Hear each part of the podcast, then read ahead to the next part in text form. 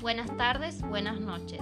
Donde sea y cuando sea que nos estés escuchando, bienvenidos al segundo podcast del programa Afuera del Consultorio de Radio Universidad de la Universidad de Santiago del Estero. Mi nombre es Paula Ledesma. El mío, Ana María Domínguez. Y con nosotros se encuentra Alicia Nacuse Ledesma, que va a hacer pequeños comentarios, aunque no sabe hablar todavía, durante toda eh, la ejecución de este podcast. Ahí está, bienvenida Alicia, gracias por formar parte de la Radio Universidad también. En el podcast anterior habíamos hablado sobre eh, la salud de los trabajadores, del personal de salud que está en este momento cuidando o haciendo la heroica tarea de cuidar a las personas que están internadas por enfermas de COVID. Eh, y ahora queríamos hablar sobre la salud de la comunidad, es decir, de cada uno de nosotros, de la salud que podemos generar nosotros mismos o nosotras mismas desde eh, nuestros propios pensamientos, de, cómo miramos esta situación de cuarentena. Así es, eh, muchas veces se ha pensado que si hay algo que se ha visto afectado con las medidas de cuarentena, ha sido la salud mental porque de alguna manera eh, no hemos podido hacer nuestra vida cotidiana como normalmente la hacemos. Hemos dejado de ver a nuestros amigos, a nuestros familiares y a veces eh, hay una sensación de soledad constante. El otro día leía un libro de un psicoanalista, Gabriel Rolón, que se los recomiendo porque es muy accesible para, para leer para personas que por ahí no, no estudian psicología o les interesa el tema de que la soledad es algo que está presente siempre en las personas, ¿no? Todos morimos solos, y, pero la manera que podemos cambiar es cómo padecemos o disfrutamos o convivimos con esa soledad.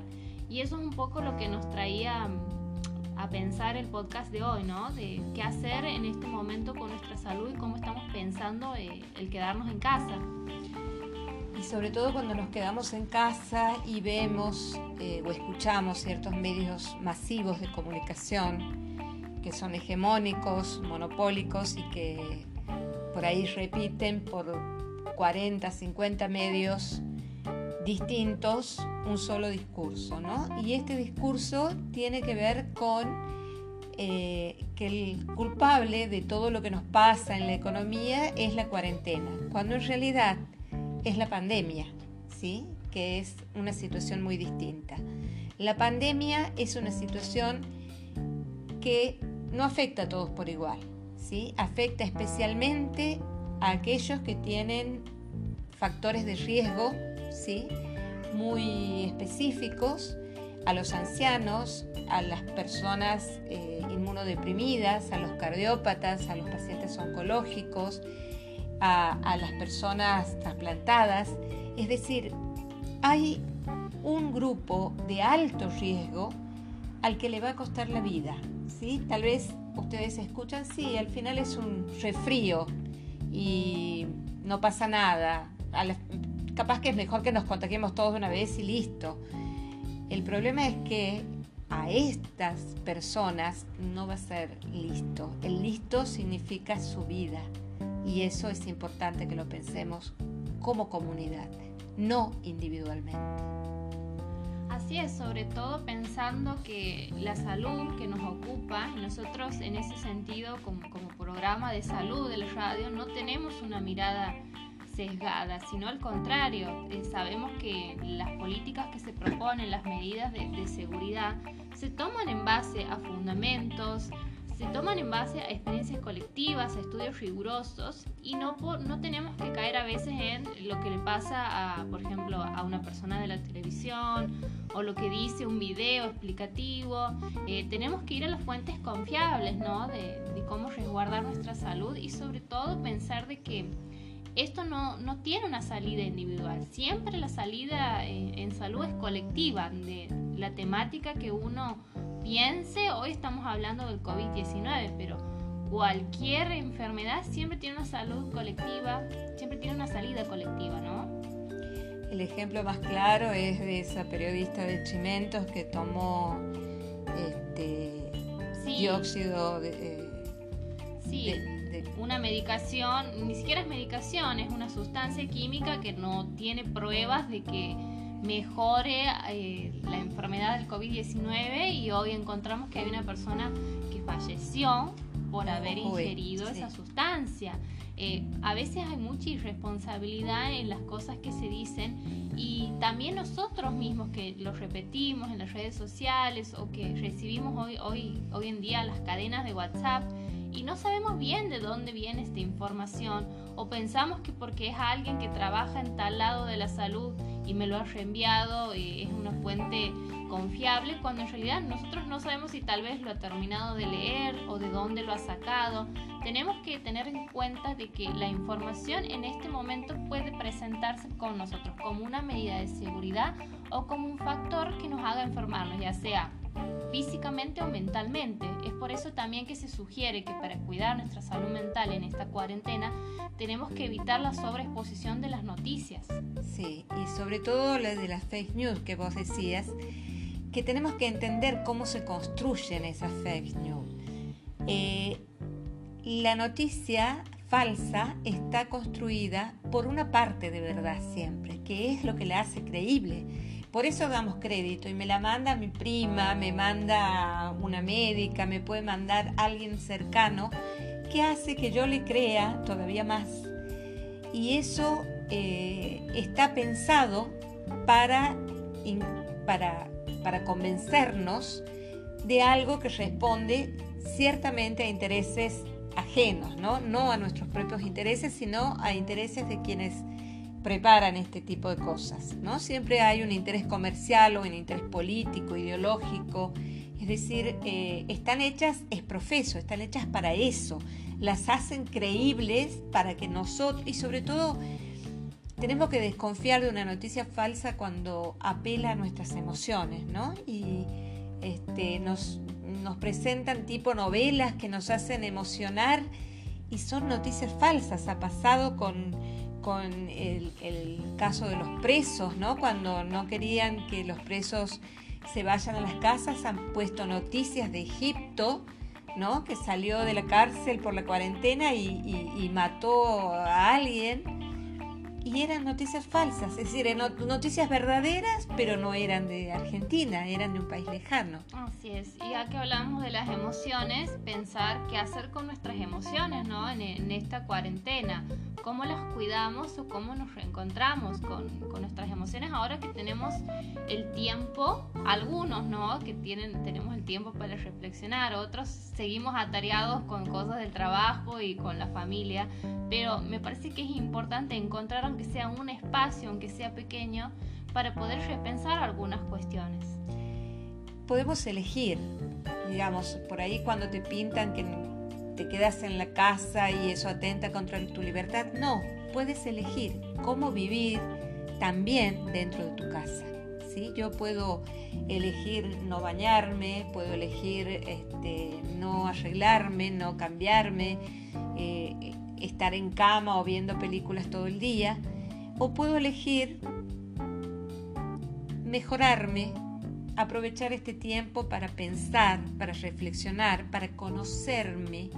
Hay tantas cosas que nos impregna la cultura, que nos impregna las tradiciones, el patriarcado, que nos impregna eh, los medios de comunicación, que a veces sostenemos pensamientos que no son nuestros estamos, estamos siendo pensados, diría Feynman, ¿no? Y, sostenemos como propio posiciones que, que nos, nos hacen mirar negativamente todo.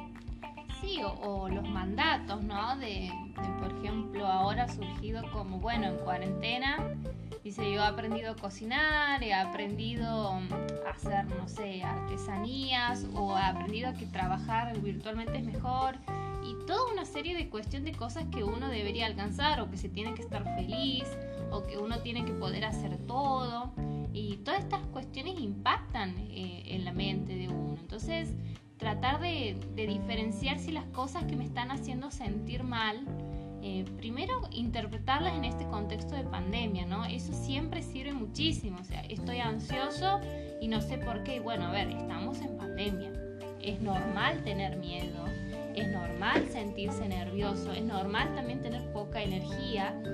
La, la, cuestión es pensar qué hacemos con todo eso que se nos impone de afuera y sobre todo esta lógica de que siempre hay que poder, que hay que tener voluntad, que hay que sacar lo mejor de, de, esto mal que nos está pasando y yo confío en que todas las personas están haciendo lo que pueden con los recursos que tienen, ¿no? Tal vez no es lo mismo eh, lo que es bueno para uno que para otro y eso también tiene que entrar en, en nuestra lógica a la hora de analizar lo que nos pasa. Por eso es importante conocernos, ¿sí? definir cuáles son mis principios, cuáles son mis valores, cuáles son mis pensamientos, cuáles son mis posicionamientos frente al otro. ¿sí? Eh, la situación de pandemia es una situación histórica que ha producido un quiebre a nivel mundial. Entonces, obviamente que no podemos pretender hacer las mismas cosas o vivir de la misma manera o pretender volver a una normalidad que nunca más será.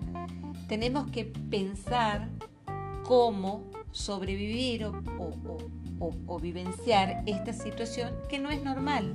Y como dice Pauli, como dices vos, Pauli, que nos puede afectar de distinta manera y, cada uno tiene que poder encontrar sus propios caminos, sus propias salidas. ¿sí? Pensar, pensar con el otro también si tenemos posibilidades o pensar con uno mismo. ¿no? La meditación es un camino muy interesante, la reflexión personal. No tenemos hasta ahora la vida estresada que hemos llevado nos, nos hacía no poder detenernos a pensar. Sí, y preguntarnos en esto de la reflexión, ¿esto que me está poniendo mal es algo que yo quiero? ¿Es algo que yo deseo? ¿O es algo que yo tengo que hacer? No hablamos del trabajo, ¿no? Porque el trabajo, cuando uno empieza a trabajar, se compromete a hacer determinadas acciones. Hablo de, cómo vivenciar esos espacios, ¿no? En la casa, en el trabajo. Estas cuestiones que yo siento que tengo que cumplir, ¿puedo hacerlas de otra forma? ¿Puedo vivenciarlas de manera distinta? Nosotros decimos... Eh, siempre que todo no se puede hacer, ¿no? Y, la vez pasada hablaba con una paciente y pensaba que además que todo no se puede, todo no se quiere. Puedo no querer todas las cosas que puedo hacer. Entonces eso también es importante, eh, preguntarse por el deseo propio, qué es lo que yo estoy necesitando y qué es lo que estoy queriendo, porque a veces lo que uno quiere eh, no es siempre lo que necesita y viceversa. Entonces, poder mirarse a uno mismo también eh, con una lente que no sea tan, ¿cómo sería? Tan exigente, ¿no? Esto de, la autoexigencia, de, de, pretender, de seguir igual, como vos decías, Ana, en una nueva normalidad que no es la que estamos acostumbrados a vivir. Y también pensar también es una oportunidad, ¿no? Para pensar en los rencores que tenemos. ¿Con quién estoy enojada?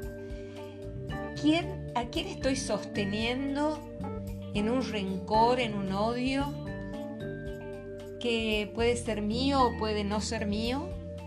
Este, ¿Y por qué lo llevo? ¿Por qué lo sostengo? ¿Por qué lo tengo? Por ahí también podría ser un momento para, para pensar en el perdón, no como darle la razón al otro, en el perdón como soltar algo que nos pesa, ¿no?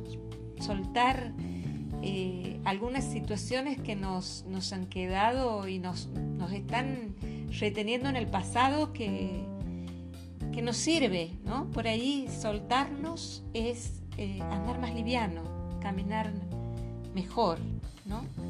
Eh, son momentos que uno puede aprovechar para, para hacer todo esto. Así es, esperamos que el podcast de hoy les haya servido para reflexionar, para repensar. Vamos a seguir trabajando con cuestiones que tal vez sentimos que les pueden ayudar para sobrellevar la cuarentena.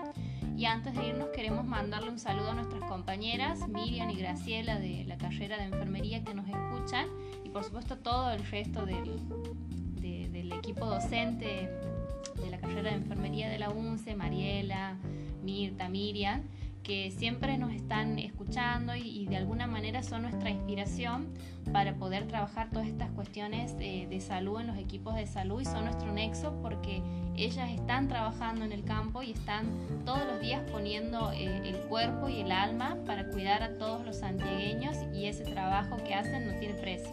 Tal cual, sí, especialmente a los colegas del Hospital Independencia. Me voy a acordar perdón si me olvido de alguien, pero este, especialmente a Mari Cáceres, a María Rosa Quiroga, a Walter Jiménez, Silvia Gallardo. Hay, bueno, y seguramente muchos otros que me estoy olvidando, pero eh, en ellos quiero saludar y abrazarlos a todos porque son ellos los que están enfrentando a una situación muy difícil en este momento. Y lo están haciendo de una manera heroica y de una manera que solamente el que está adentro sabe lo necesaria que es esa, ese momentito que, que los atienden, que los cuidan y a ellos los queremos acompañar. Bueno, muchísimas gracias y hasta el próximo podcast. Hasta siempre.